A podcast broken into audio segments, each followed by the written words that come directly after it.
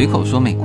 呃，那么前天我是收到喜马拉雅发给我的一个通知哈，他说我这个节目已经开设了九周年了。呃，虽然现在这个节目我在 YouTube 上面也有啊，在我自己个人的公众号叫无限空间上面，这个公开版的也有，呃，那会员频道也有，但是我这个节目的起点确实是喜马拉雅。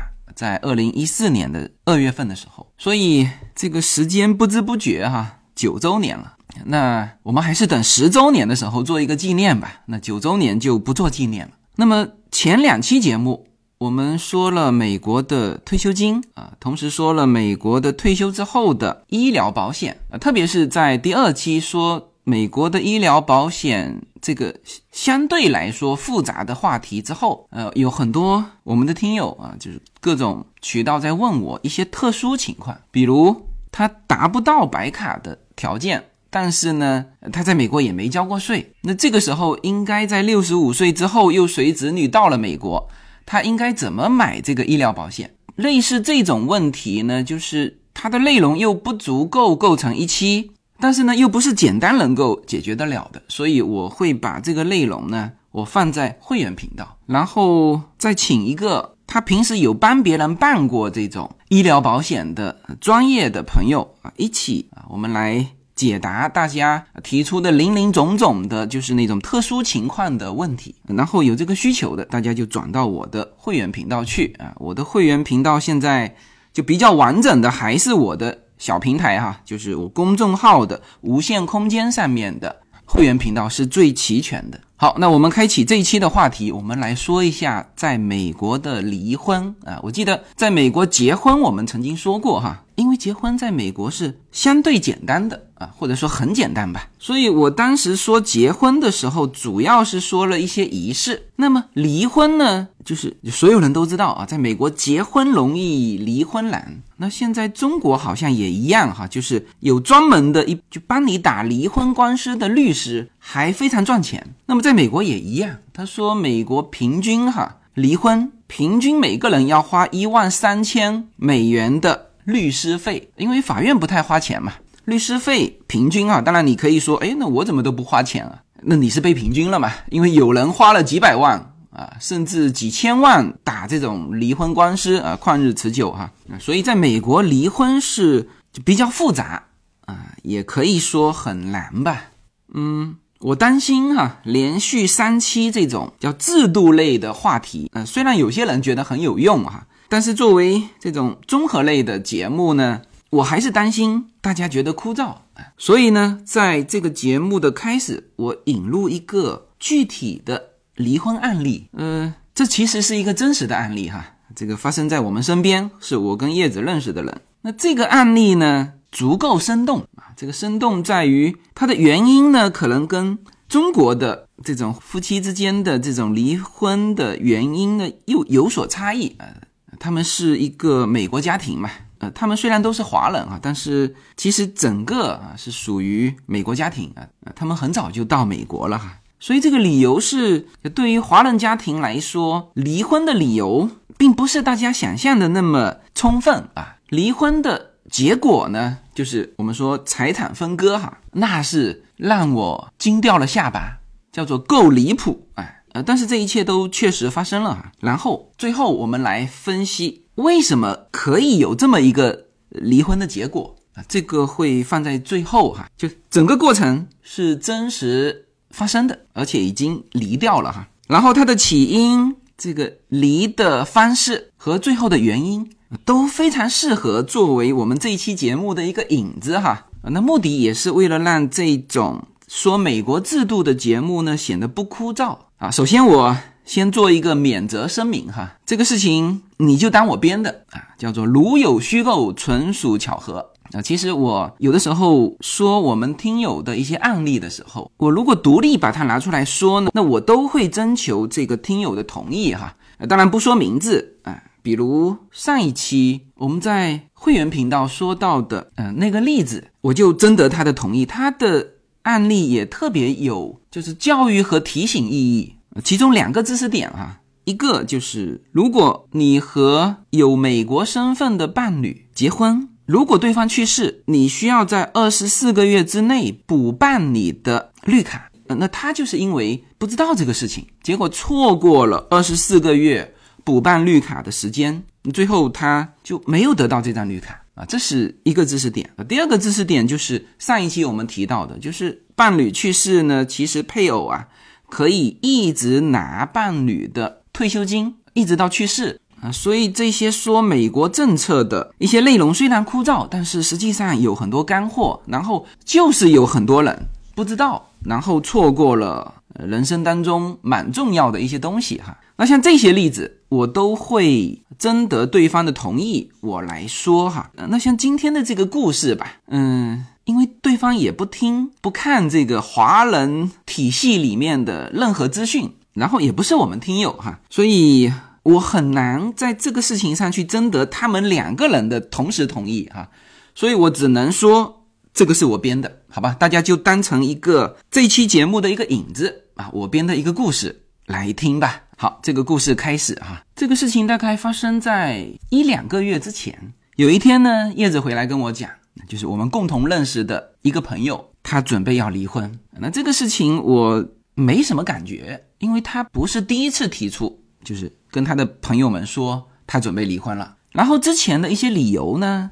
都是我认为就是极小的原因啊，嗯，我们几个家庭玩在一起哈，其实这几个家庭的老公啊都不错，就是老婆们会互相说一些老公的事情，呃，那当然不好的也会讲，有的时候好的呢也会讲，比如说结婚纪念日送什么礼物啊，然后在家里的家务活是怎么干的呀，啊等等，就是说。就比较起来哈，就我感觉我的表现是这几个家庭里面最垫底的啊，因为叶子不断的给我看，你看别的老公是这么做的，然后就是我们今天说到的这位主人公哈，其实以前在我的印象当中，就她老公的表现是蛮好的，然后之前传出的说他准备离婚啊等等啊，那个理由让我看起来就有点像小孩子过家家。啊，所以我也没把这个事情当回事。然后呢，就是那几天哈，就是说要离婚的那几天的其中一个晚上，他们几个呃，就是这几个家庭的太太们说呢，要来我们家，呃，因为他们当时就在我们家旁边的咖啡厅，就在讨论这件事情，然后就准备转移到我们家继续讨论。然后我那个时候就也跟叶子说了哈，我说，哎呀，我说这个事情来我们家讨论，我说我的身份就很尴尬，是吧？我我又在家里，然后大家又都是认识的，然后我跟她老公也认识，然后你在讨论的这个过程当中，是吧？我们作为男性，无论是劝和还是劝离都不合适，是吧？你劝和，那我也不知道她老公做了什么事啊，那你劝和是不是认同她老公可以这么做呢？是吧？那你也是渣男。那劝离呢，就是更不合适嘛。她老公我还认识，这个我还在犹豫。呃，但是你也不能说这个就不让他们来吧，是吧？因为平时也都是几个家庭串来串去的，是吧？哗一下他们就到都到家里来了，然后又是吃晚餐的时间，我也不能老待在楼上不下来。而且他们聊蛮长的时间哈，期间这个情绪激动啊，这个大家劝慰呀。等等等等，嗯，所以我就变得也只能下来，然后尽量的躲在厨房啊，这个洗碗啊，这个准备东西啊，就不太敢过去啊。但是我就听那边怎么讲嘛，他们显然已经讨论过一圈了哈。然后过来，我听到的第一句话就是，就另外一个朋友跟他说，他说：“你看这件事情啊，至少到现在没有人劝你们和好吧，是吧？大家都支持你离婚的这个决定吧？”嗯，我一听就。有点发呆哈，然后也还没听一会儿啊，那显然他们这个女性圈子的这个讨论啊，基本上已经结束了啊。然后呢，放眼望去就我一个男的，呃，然后就有人说，哎，这个好男人过来说几句，你对这件事情怎么看啊？我我赶紧给自己先打了一个，就是先把自己的姿态压到最低啊。我说，哎呀，我说这个，你看我们这几个家庭啊，这个我原来觉得。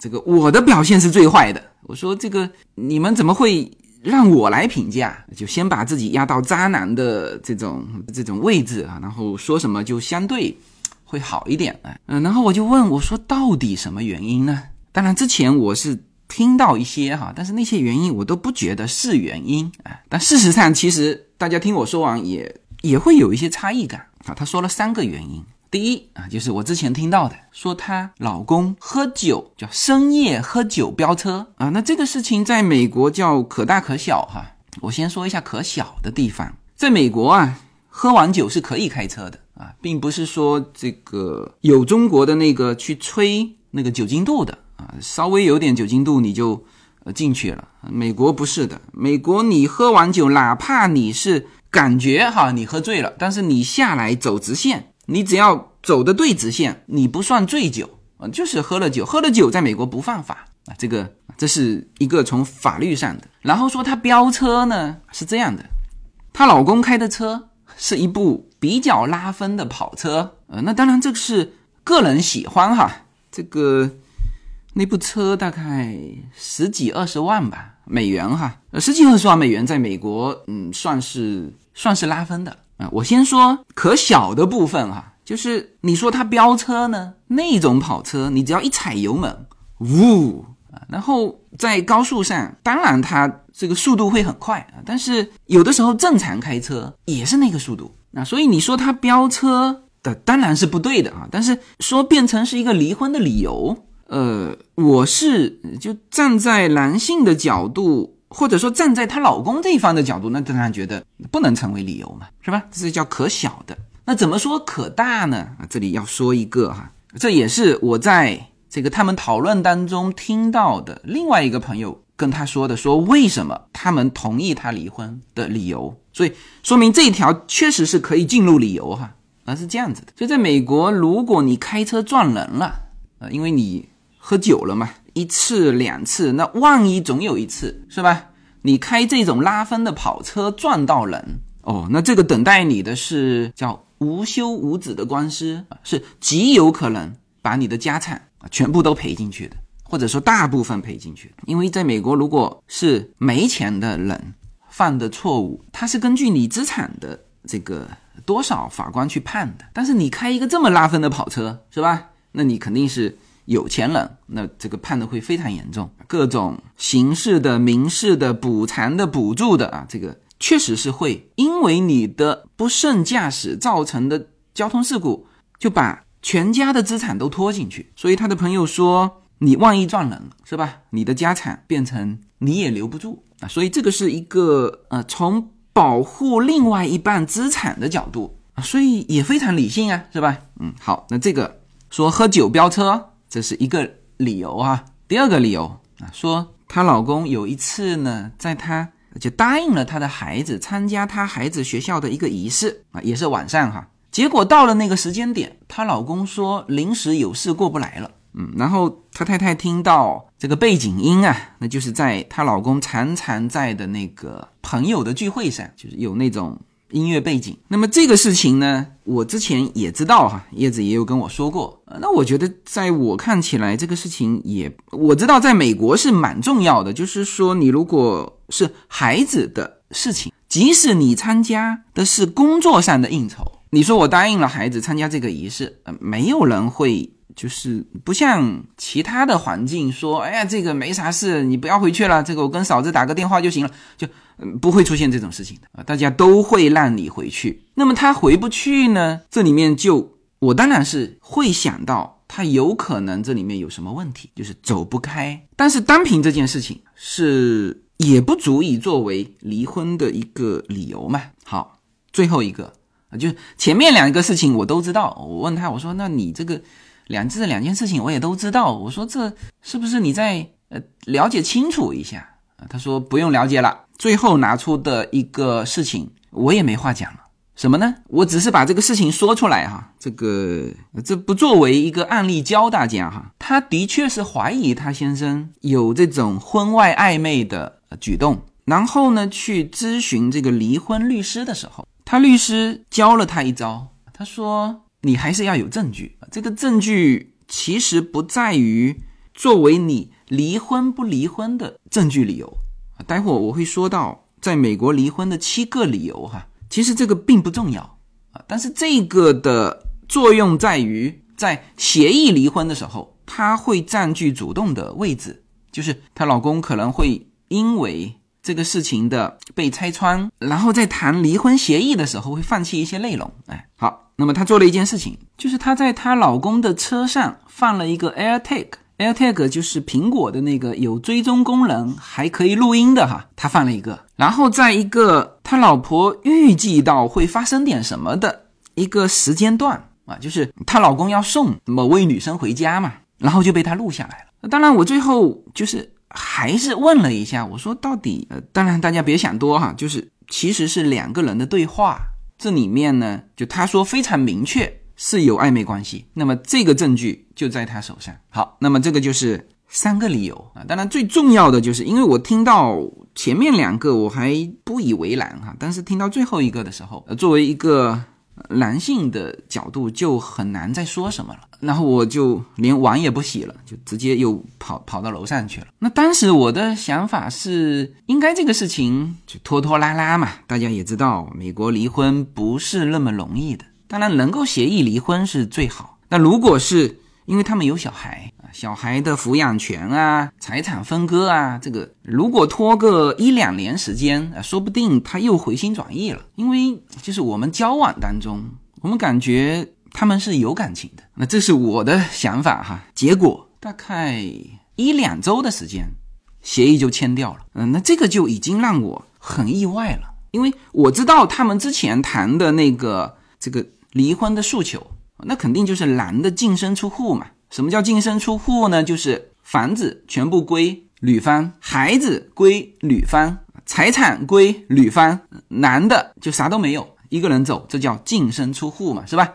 原来他们讨论的就大就是这么一个方案嘛。那呃，这种方案在美国也是常见的，因为你如果男方有过错，蛮多男性确实就是净身出户的。但这里面呢，比如房子是有房贷的，房贷怎么办？是吧？那你是净身出户了，那这个房子它既是资产又是负债，房贷怎么办？是吧？呃，那还有小孩的抚养权是呃归女方啊，但是抚养费怎么谈啊？因为就是大部分的美国家庭是男方收入的三分之一，但是呢，因为你知道这个，我们说收入有高有低嘛。这个你现在赚一万块啊，每个月，呃，不代表你三年之后还赚一万块。那三年之后赚十万块怎么办？或者三年之后失业了怎么办？是吧？这些都是要呃比较细致的谈判，呃，才能够就是不是那么快能够定的。但是就第一就是他们很快就定了。第二呢？这个最后的这个这个内容让我非常惊讶，我今天还在跟，因为就想到要用这个影子嘛，然后还是跟这个叶子确认他最后的这个内容。嗯，叶子最后说出这个具体的方案的时候，我都跳起来了。我说这个不公平啊！呃，我这里补一句哈，这个故事纯属我编的啊，这个大家不要去类比啊，免责声明。什么内容呢？就刚才的所有的净身出户全部写在纸面上，再加什么呢？再加这个房子的所有的房贷，以及这个房子运行水电费呀，所有的费用全部她老公负担，还有她老公所有的收入全部给女方。那这个大家可能会叫做跟我一样哈，就是会觉得不公平，而且觉得很难实施嘛。比如说，你所有的收入都归女方了，你还要再去负担这个房子的这个这个水电费吗？啊，它不是，它是一个套价的，就是它这个用于什么呢？用于说，比如你失业了，你没有收入的时候，那么它这个房子的房租、水电维护，还有小孩的赡养费啊，就是当你有这个收入的时候，那就从收入里面。拿嘛，那就就都是女方的嘛，也不用说拿多少了。但是你如果没有的时候，你也得啊，这个因为就大家听起来不合理啊，但实际上也很合理。因为什么？因为男方的父母很有钱，哎，呃，但反正写进了这个离婚协议，就这么一个离婚协议哈。那因为我是这个过程，我就不知道了。反正我那时候一直想的是，他们肯定不会离嘛。然后这个。在办着的这个过程当中，包括男方的老板，他老板不是华人哈，是非常有风度的意大利人。他老板听完他的这离婚协议也跳起来，他说这是不公平，这我来跟这个，因为他们都认识啊。他说我来跟你老婆谈，没不不能这样子。然后包括他女方这边的律师，他说我做了这么多年律师，我劝你不要把这条写进去啊，这是。从来没有见过的的内容。女方说：“你写进去，我保证他一定会签。你写啊，好写了。然后两个人同时到了律师楼，男的签了。那当然，这个事情已经就都发生了嘛。这个大概是一个多月之前的事情。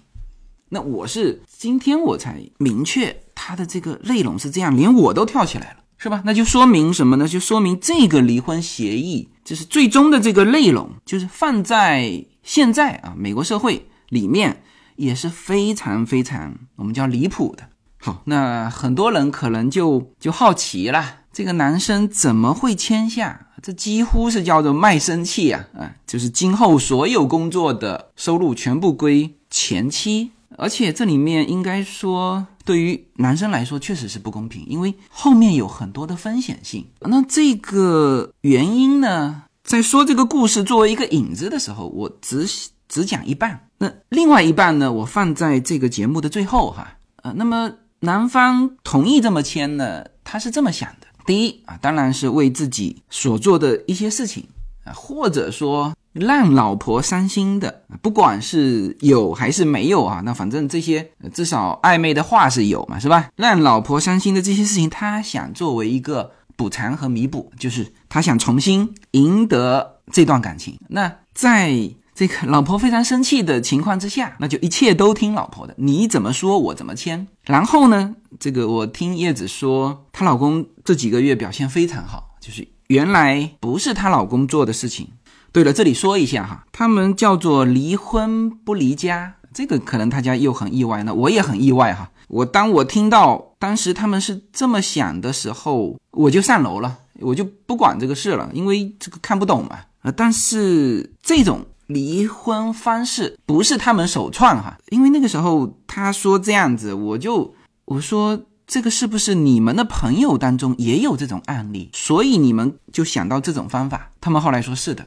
那我就知道哦，现在在美国的年轻人当中就有这种叫离婚不离家的啊，什么意思呢？就是协议上都签得非常清楚，但是呢，两个人还是在一起共同生活啊，就是比如说接送小孩啊、家务事啊，男的是照样做啊，就是那现在是原先她老公是不太接送孩子的，那现在呢开始勤勤恳恳啊接送孩子啊，做更多的家务啊，那实际上她老公表现出来的所有的。动作都是希望什么呢？就以这种补偿来赢回他老婆的信任，然后复婚。那当然，叶子这个朋友呢，他自己也这么说。他说：“这个观察一段时间，当然这个一段时间应该不止几个月哈。就如果他确实是改正了，那么他还是就最后哈，就是可能会。”叫给她老公一个机会啊，那个机会就是那就是又复婚嘛啊。那么这个故事呢就说完了，这是叫如有巧合，纯属虚构啊，你就当我是编的。呃，那在不去猜测是谁的情况之下，这种的事情是存在的。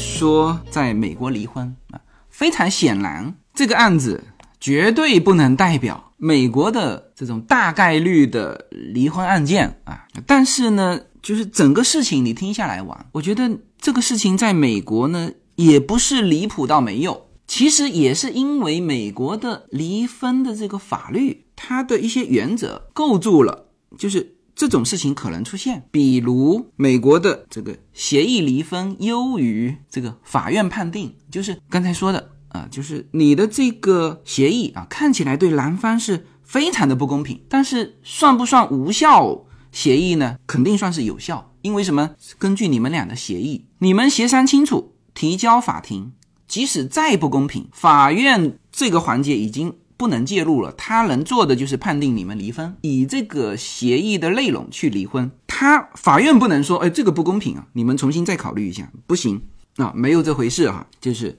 协议优于法庭判。然后呢，为什么可以离啊？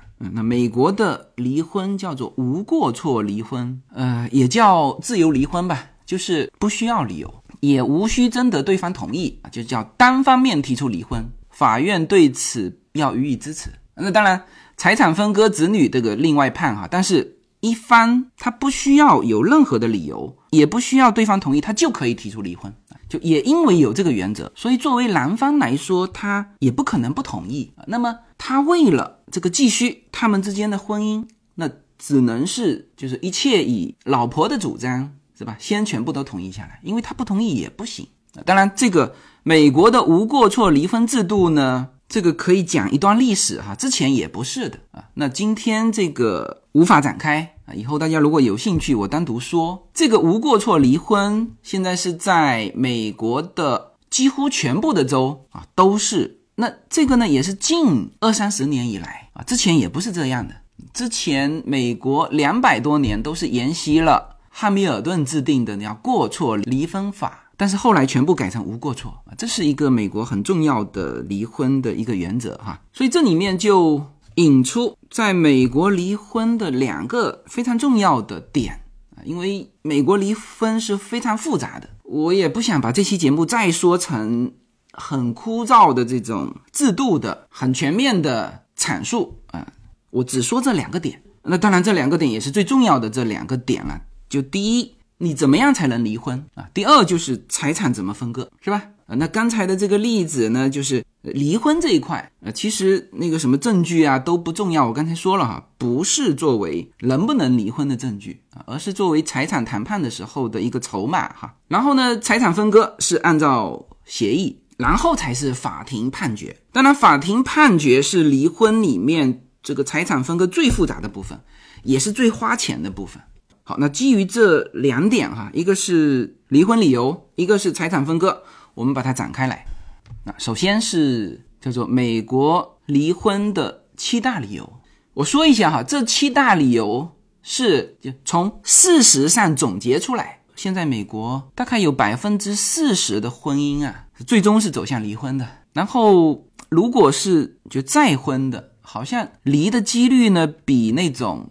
就初婚的啊，离婚的几率更大。这里面有一个就宗教上的约束哈，就是有那么一批人，他就是从一而终了。因为这个在基督教上有一夫一妻制的这种这种文化的一个基础啊，然后你就可想而知，他如果是离婚的。那他一定在这一方面的信仰就比较薄弱嘛？那他再婚再离这个可能性要比就是初婚的那个群体肯定要更多，所以美国离婚也是非常多的哈。然后呢，总结他们离婚的理由大概是七大理由。我再次说明哈，这七大理由不是你提出离婚的这个必备的理由，只是一个或的关系，不可能是且的关系哈。我来说一下这七大理由。第一，关键字叫虐待，就是配偶一方受到另外一方的残酷虐待，这里面包括精神上的哈，精神和肉体上的虐待啊。那当然这叫家庭暴力啊。家庭暴力在美国这边的认定是也有精神上的。那么总体来说呢，就是这种感觉必须是受害人感觉到居住生活在一起的时候的是不安全的。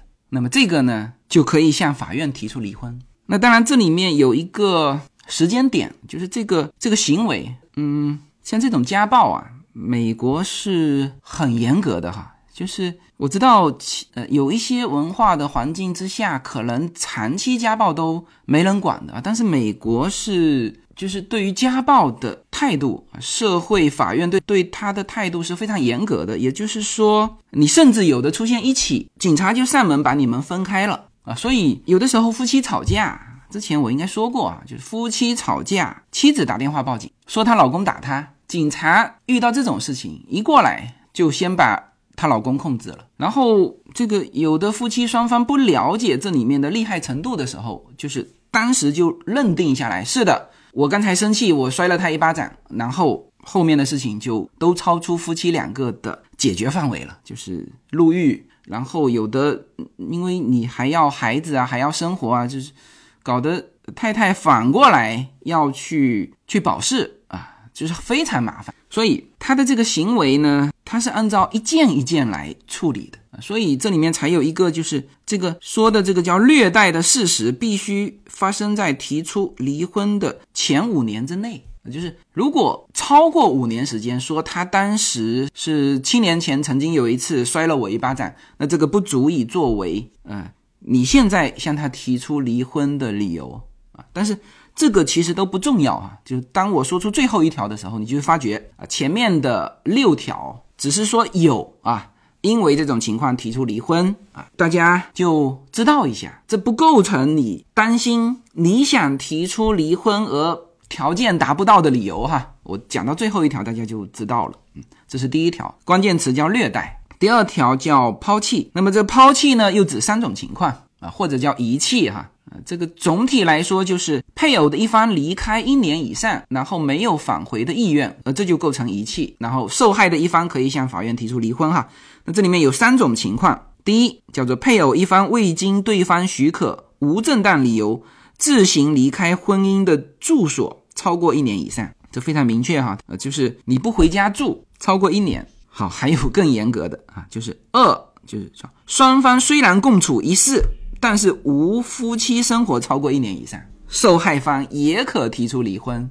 嗯，第三是叫夫妻一方强行把对方拒之门外，时间超过一年以上。这里面是细化这种遗弃的这各种状态啊，其中大家嗯就是可能就特别关心第二条，叫做无夫妻生活超过一年以上，受害方也可提出离婚。然后大家也许就会想了，是吧？那这个没有夫妻生活，也许是。不是我不愿意，是我不行。这个各种原因哈，年老不行，或者是各种啊，那这个不是觉得男方是无过错吗？啊，对了，美国刚才说了，离婚的理由它本来就叫做无过错离婚理由，只要一方提出来就可以，所以你就不用再去纠结这个第二条了。嗯，就是就他都不用说无夫妻生活超过一年以上，超过一周，他觉得。他被遗弃了，是吧？他也可以提出离婚啊，这些也不重要哈。我们说到最后一条，基本上前面说的六条就都不重要了。但是我们还是知道一下有这些啊。第三叫做夫妻一方如果是受到长时间的监禁，就入狱了，就服刑三年以上，另外一方呢就可以提出离婚啊。第四，呃，这个理由是比较常见的啊，叫做通奸，呃，这就是。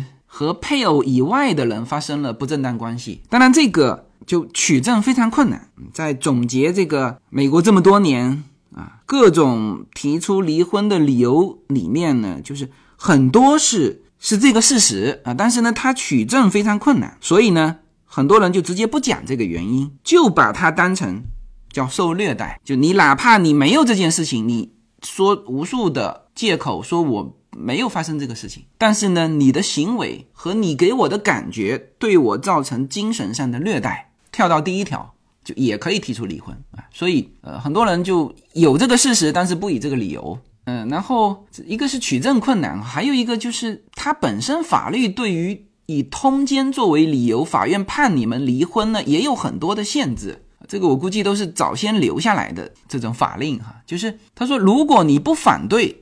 你的配偶有婚外情，或者他们的行为得到了你的谅解，你便不能以这个理由向对方提出离婚，这是一方面哈。另外一方面，你如果自己也有通奸罪，同样也不可以用这个罪名作为离婚的理由啊。所以你如果往这条路去去打这个官司呢，有的对方也会啊反咬说你也有，那就是你这条路走不通嘛。嗯，同时你发现你的配偶婚外情超过五年。但是没有举报的话，通奸罪也不成立啊。这里可能大家会觉得说，哎，这个你不是说只要说出最后一条就都可以离婚吗？那为什么还有还需要讲这么多理由呢？那有的人他就想用这一条在法院上判，那这个是就最后造成的目的也是离婚，但是他要把这个事情说清楚，你就是通奸，那这对对方的伤害是不一样的。好，第五叫做分居判决。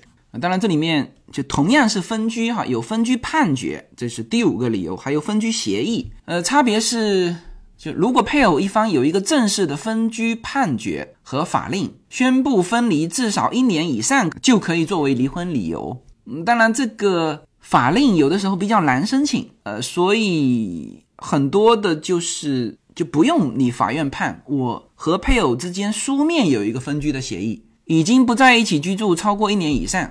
就也可以以这个理由作为离婚这个是第五跟第六，最后一条就是我刚才说的，只要说出这一条啊，其实也是因为这一条构筑了美国叫做无理由离婚制度哈。最后一条就是夫妻关系存在不可挽回的破裂，就是我们说的叫夫妻关系破裂超过六个月，其中一方就可提出离婚啊。那么这一个是。所有现在美国受理的离婚案件当中最常用的一个理由，是吧？就是你无论是呃去解释说，哎，我没有虐待你啊，我没有遗弃你啊，我没有通奸啊，或者等等等等，就你不管怎么解释，最后这一条拿出来，我觉得我们夫妻关系破裂了。你不用说这个有没有实质的夫妻生活多久，就不用讲这些，就是叫做夫妻关系存在不可挽回的破裂，感情破裂了。那么这个是就协议离婚当中最常用的，也是最简单的，所以美国的绝大部分是选择这个离婚理由。好，那这个是总结了就是美国离婚的理由哈。我们从原则上来看呢，在美国离婚是刚才说了，其实是不需要理由，然后不需要对方同意，单方面可以向法院提出离婚，就是这个是在就没有协议离婚的。这个情况之下，就是让法院判。嗯，那如果是有协议离婚，那跟这些理由也没有关系了，是吧？我们看到绝大多数的这个家庭，一般情况下是协议离婚。然后协议离婚不代表你不要花那个律师费哈，因为最后达成这个协议的过程当中，双方都要咨询自己的律师啊，甚至有一些名人就是互相之间不面对面的。就是委托律师去，就律师跟律师之间去交流啊，当事人不面对面的，最后交流出一个结果啊。所以美国是每个人平均花在律师上面的离婚的费用是一万三啊。那这里补一个时间的问题啊，就是你都达成协议了啊，有些人说这个我离婚协议已经签了，是不是就代表你离婚了呢？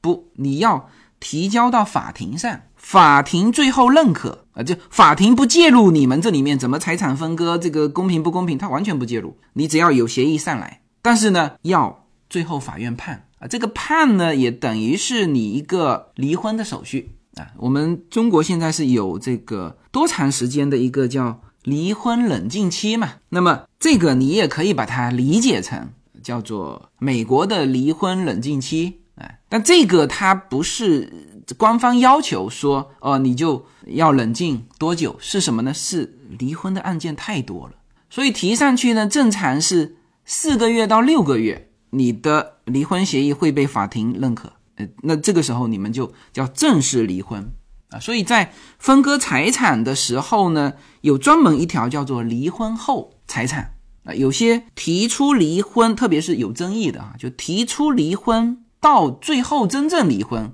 那可能旷日持久，三年五年是吧？那在这个时间段的财产怎么分割？那这个就属于个人财产，不属于共同财产了。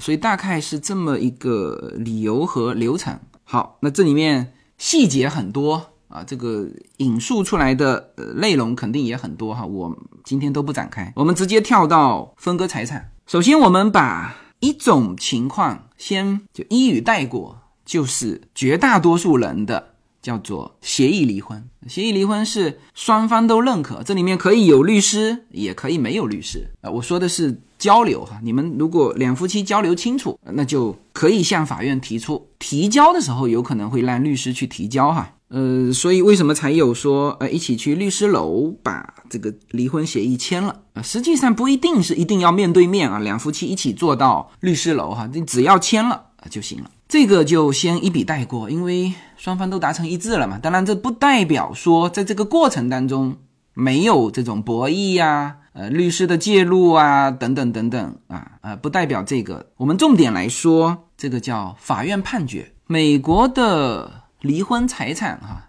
它的分割制度不是统一的是两种制度来分配离婚时候的财产分割。所以这就解释了为什么。就你听到的这个案例啊，他的财产是这样的，但是你听到另外一个案例呢，他的财产分割又是那样的。因为在美国有九个州啊，实行的是相对中国人比较熟悉的叫共同财产制叫 community property。呃，这九个州，我觉得我有必要把它读出来一下哈，因为这个很重要啊。这九个州是啊，亚利桑那州、加州啊，我们最熟悉的加州和德州啊，都是共同财产制的州哈。亚利桑那、加州、德州、爱达荷州、路易斯安那州、内华达州、新墨西哥州、华盛顿州、威斯康星州，九个。在这些州里面，已婚夫妻的。婚后的所得啊，是自然的被归类成共同财产。然后非常重要的一句话哈，共同财产属于夫妻双方共同所有，无论财产的所有权如何，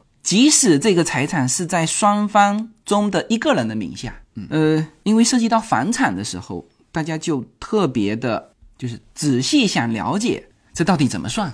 那如果你是在刚才说的那九个州。这套房子是你们婚后买的，即使单独写你老公的名字，但是这也是你们夫妻的叫共同财产。但是就是那九个州哦，美国总共几个州？五十个州，也就是说这是少部分的州，绝大部分的州是另外四十一个州使用的是另外一个制度。有的中文把它翻译成叫公平分配制，有的是翻译成叫个别财产制。这个英文是叫。Equitable distribution，呃，这个直译是叫公平分配制。那有些翻译是为了和那个共同财产制就是比较好区别，就直接分配成个人财产制。那反正和共同财产制是正好相反的。四十一个州哈，这种制度是在分割一对夫妻的婚姻期内的资产跟收入的时候，不是对半分。如果你在另外的四十一个州，你老公的这套房子写的是他个人的名字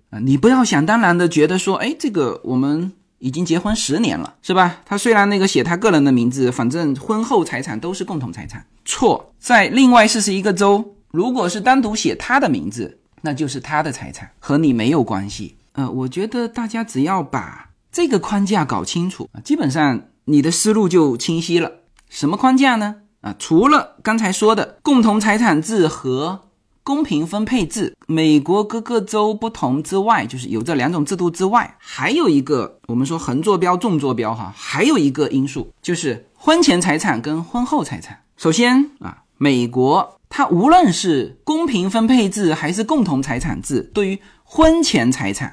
这一刀切下来哈，就是你结婚的那个时间点，啪一切下来，之前的全部是归个人啊。那可能有一些人有一些误区，就是说结婚多少年，所有的财产啊都是共同财产。在美国不是啊，他首先第一刀，不管是哪种制度，婚前财产就是婚前财产，这里面还包括婚后，就离婚后那个财产的收入也都是个人。就是你提出离婚还没有完全判决的那个时间段，也是个人的。而公平分配制和共同财产制只用来区分什么呢？你结婚的这一段时间，从你结婚到提出离婚，一方提出离婚哈，然后这里点一句哈，就是你什么时候提出离婚也是非常重要的，因为这里面关系到财产分割啊。刚才那个大框架搞清楚了哈。就是我们说婚前财产和婚内财产，婚前归个人，婚内在九个州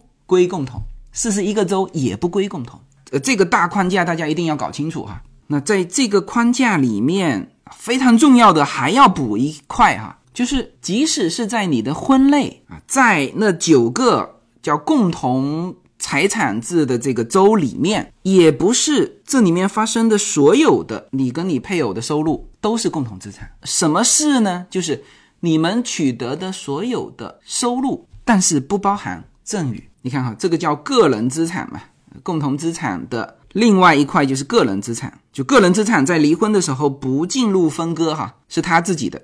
什么呢？这个包括一方在任何时候收到的任何礼物或者是遗产。那当然这个。你又要去看具体细的州哈，有一些州呢，这个也属于共同财产啊，但是大部分我们现在说的是那九个州了哈，因为四十一个州，他的银行账户，他名下的资产，他的公司，那就是他的个人资产啊，就是就离婚的时候不分割。那九个共同财产州里面，他的工资收入、投资收入啊。这个各种赚的钱是共同资产，但是他接受到他父母的赠与，就是或者说他的父母的遗产，即使是在共同财产制的州，在你们的婚姻内，也还是他的个人资产，绝大部分。那这里面大家可能会问，哎呦，这么复杂？对呀，美国的法律就是五十个州各自不同，你生活在哪一个州，你要把这个州的法律研究清楚。我们刚才说的都是就是共同财产的。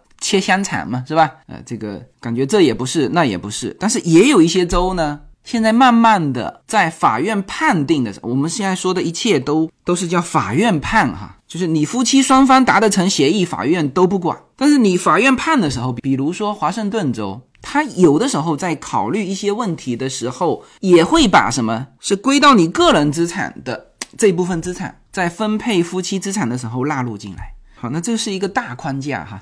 我其实已经说清楚了哈，如果还比较模糊，其实你可以画一个框架，把这几条线一画就非常清楚。那这里面当然你判断一个大概啊，然后还有一些特殊的你去查啊，再一次确认这个本周的财产法，或者咨询律师。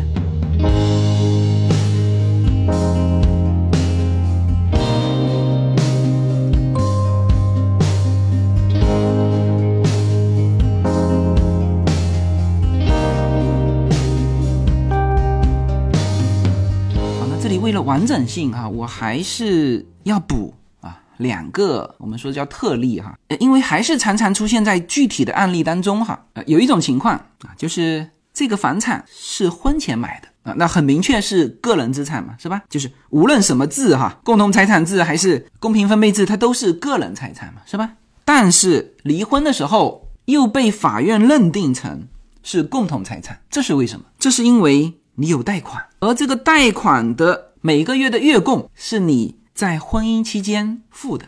那婚姻期间虽然说是你赚的钱，但是呢，这是我们现在说的是在共同财产周哈，就这种情况只会在共同财产周出现哈。婚前的这套房子，你的月供是在婚姻期间付的，因此你这套房子在分割的时候要拿出来分割啊。至于怎么分割，呃，那又比较复杂，因为这里面还得考虑到增值的因素。原来三十万买的房子，离婚的时候变成五十万，是吧？然后你之前首付是十万，二十万是贷款，然后你这个贷款还了多少？呃，比如说你还了十万，那这个十万占这个房子的三分之一，那这增值部分的三分之一，那肯定是属于共同资产，就房子的原值的三分之一和增值部分的三分之一，因为你用你的共同资产还了三分之一的钱，所以它是连本带利都进入叫共同财产。是吧？这个案子一说，大家就清楚了。那这只在共同财产的州是这样判的哈。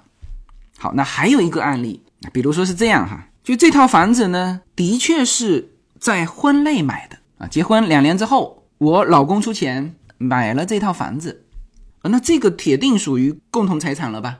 然后我们又在加州，是吧？又是共同财产的州，但是分的时候，突然间律师告诉我这是个人财产。是吧？这又是怎么回事呢？那我告诉你这怎么回事哈。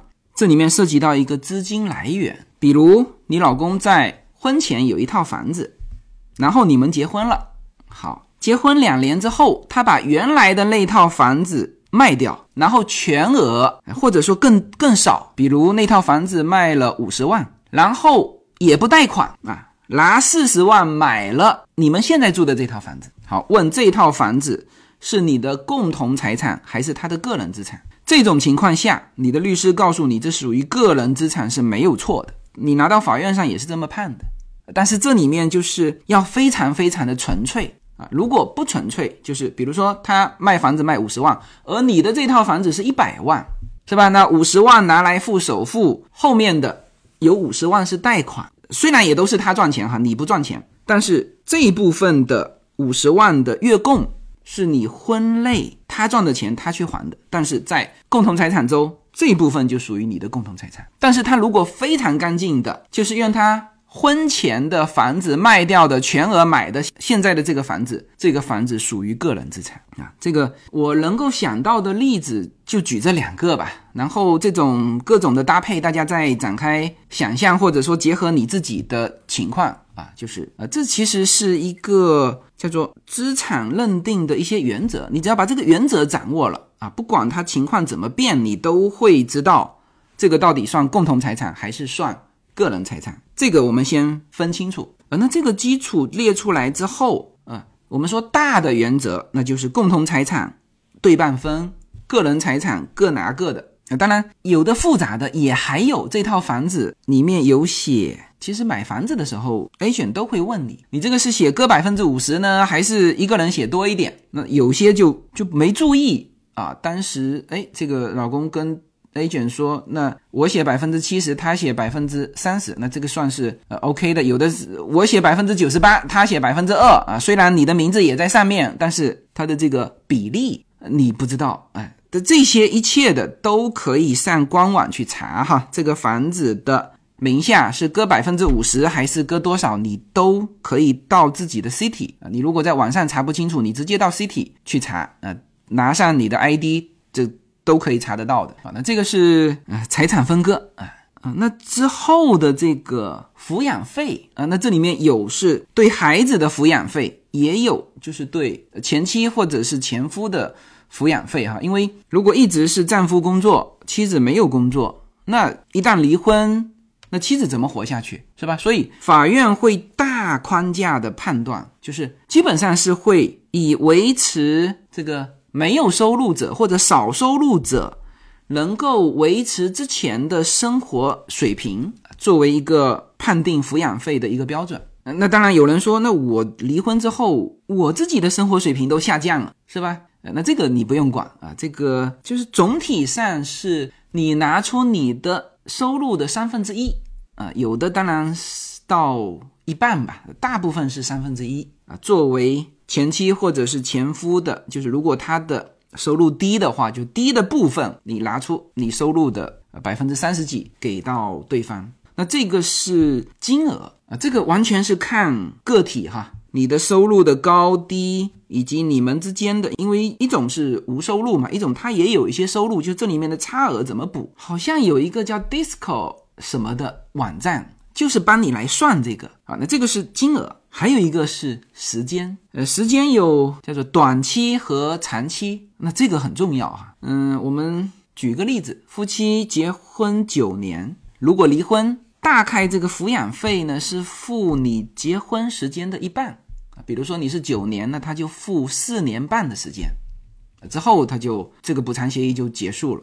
嗯，但是你只要再有一年啊，是十年以上。那就不一样了。我们说十年，那也才拿五年嘛，是吧？但是你如果是十年以上，超出一天，这就完全不一样了，这就变成一个长期。那他就要就是这个每个月付给你或者每年付给你的金额呢，就要付到你终身。所以我们看过一个也是富豪的离婚案嘛，他老婆是就是结婚的十年的第一天就超过一天去提。啊，其实本来夫妻就就有些问题啊，但是反正他隐忍下来了，好像是一个球星哈，就是超过一天，然后他拿这个这个抚养费啊，就可以拿到终身。呃，那当然这里面还有财产分割，这是另外的事情。我们只是说抚养费，抚养费是在财产分割之后的，就是你的收入比我高嘛，那我就可以拿你离婚之后的收入的部分。作为抚养费啊，时间关系哈，大致上大家呢，这个先了解这个框架。那我相信还会有具体的这各种各样的问题，回头我们看看。如果内容多，我们再说一期啊；如果内容少，又是特别专业或者说特别个例，我们还会把这个内容放到我们的会员节目中去。这里提醒一点啊，现在喜马拉雅的会员呢有很多，包括我们直播的这个一上去就被下架了，因为涉及到新闻一些东西，所以大家还是去我的无限空间公众号“无限空间”里面的会员专辑啊，那个是最齐全的。嗯好，这一切都说完，我们收回来到节目最初的那个那个故事。我刚才说了，就是为什么啊？女方提出要男方所有的收入，同时还要支付他这个净身出户之后这个不属于他的房子的所有的水电费和孩子的抚养费啊等等啊，几乎是叫做这个后半辈子的一个卖身契啊。为什么女方坚持要叫律师写出来，而且呃，她觉得这个男的一定会签啊？其实最后说起来还是蛮温馨的哈，虽然这是一起。离婚的事情，就是嗯，因为他们是同学，都是就是小学或者是初中的时候到美国来的，一个是一点五代啊，一个就是留学过来的，就是说他们都是半路在美国读书的。然后这个女方啊，后来这个男方字也签了嘛，然后大家都非常的叫匪夷所思，这个这个字这个男的怎么会签得下去哈？然后女方说，她说其实呢。这她老公哈，现在其实我还是认为她可以叫她老公哈，因为我相信他们以后会复合哈，就是在法律程序上实现复合。其实现在我觉得他们都在复合的过程当中了啊。就是女方说，这个男生呢，实际上在美国这么多年时间，虽然感觉啊工作也不错，然后外面狐朋狗友也非常多啊。也很爱玩，哎，但是他太太说，她其实在美国没有朋友，就她认为她老公是一定离不开他们这个家庭的，离不开她，离不开她孩子。然后之前呢，就是她老公很爱玩嘛，这个原来大家说，哎呦，在美国没有夜生活哈，她老公是天天夜生活，他老婆怎么说都没有什么用。嗯，好，那现在这一次，她老婆决心给她老公一个。深刻的教训，然后她也相信她老公的心是一定在他们身上的，所以她列出这么苛刻的要求，她认为她老公一定会签下去，然后她老公不加思索的就签下去了。好，那么这个事情我们再翻一面来说哈，其实为什么我呃我相信所有的人啊都觉得这个字怎么能签下去呢？因为以后日子还很长嘛，是吧？因为这里面有一个。有一个变化的因素，他们两个现在都是自由之身嘛。如果女方出去堂堂正正的去认识男朋友，然后再结婚了，是吧？那么这个男的付出的这一切就都没有结果了，或者我们说这个变数太大。嗯，这里我先说一个温馨的哈，然后再说从实际案例上这个这种情况要怎么处理哈。呃，我们感觉啊，至少我感觉很温馨的就是这个男的。也坚信这个女方就是为了考验他啊，他相信一定通过他的这种努力的反悔付出，呃，最后就是在法律手续上一定双方又能够复婚啊，只是作为他这一次犯错误的一个教训。那讲到这里呢，就是这个离婚案，呃，就显得很温馨。然后这个温馨之后呢，再往里面去琢磨。其实也有那么叫做这种一点五代的移民啊，这些他们以前都是小孩在美国成长的嘛。呃，女方的父母亲戚都在美国哈，男方的父母其实男方只有他一个人在美国哈，父母还在国内，就是这个环境成长过来的，他们又是在同学认识的，其实就这种的亲人关系啊，双方都对对方是非常的信任。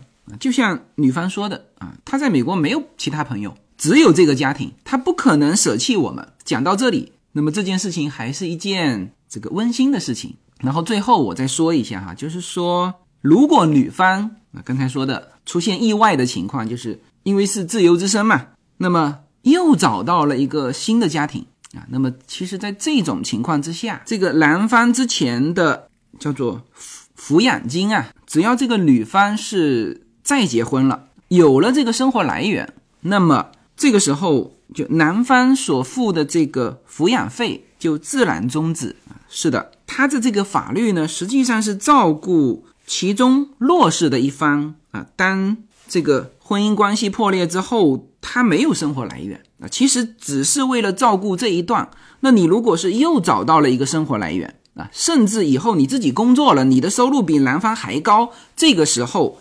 这个抚养金就自然终止了所以从这个角度来说，这个男方愿意签这个字也没问题。嗯，好吧，那我们又讲了一期关于美国的这个制度的话题哈。那这个话题应该对蛮多人也是有用的。好，那最后还是为我的会员专辑做一个广告哈。呃，理论上说，我的免费的节目啊，都是由我们的会员支持完成。因为你们加入会员，所以我们有这个商业模式来制作会员节目，也来制作免费公开版的这个节目。谢谢大家能够支持我的会员专辑。好，那这期节目就到这里，谢谢大家。